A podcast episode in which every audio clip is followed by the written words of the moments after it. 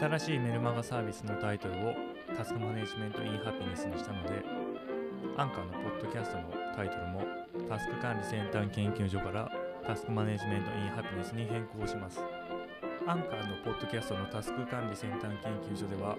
前回の回まで私が公開する習慣の内容みたいなのを配信していったんですけどもあれは公開をやめます。でなんでやめるかっていうと私の今のタスク管理の主義主張と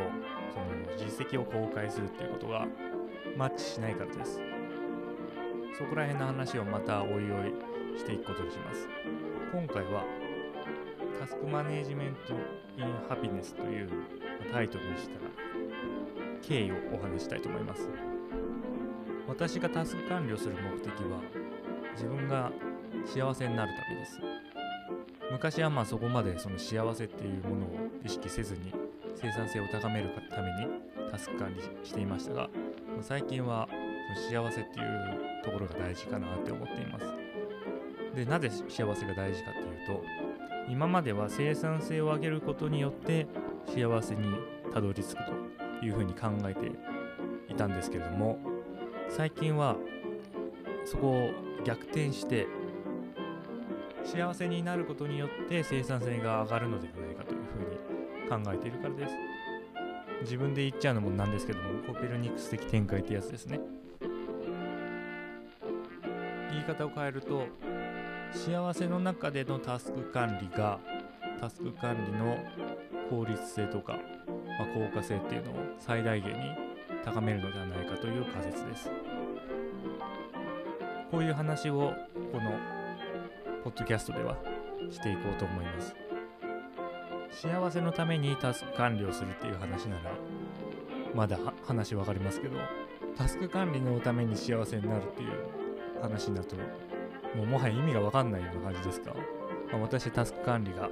好きなのでそういうことをやっていこうと思います。それとは別に私の、まあ、気に入ったガジェットとかあと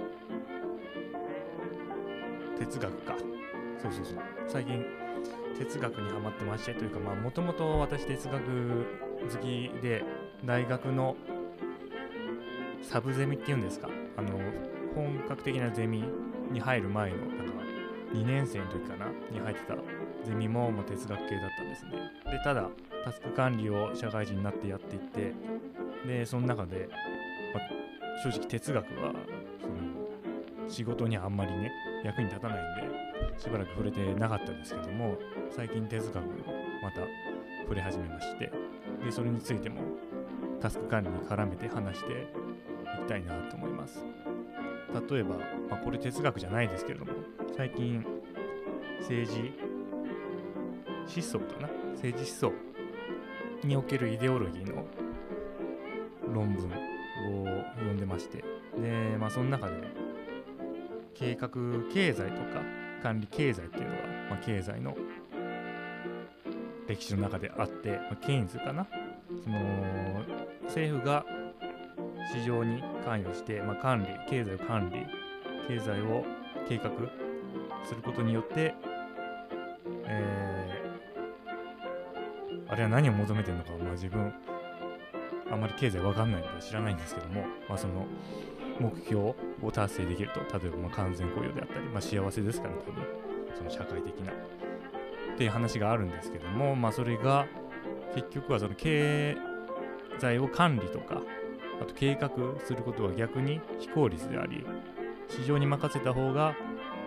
その目指してるものを達成できるみたいな話があって、まあ、それがまさにま自分が今感じてるタスク管理、まあ、既存のタスク管理に対するうん感情というか、まあ、気持ちに近いなっていうのもありまして、まあ、なかなかタスク管理っていう観点を持ちながら哲学とかあとそういう経済とか政治とかそういうのを見ているとまあ着想というか得るものがあるというふうに最近感じています。まあそんなような話もしていこうと思いますんで、皆様よろしくお願いします。はい、それでは今日は以上となります。皆様良いタスク完了。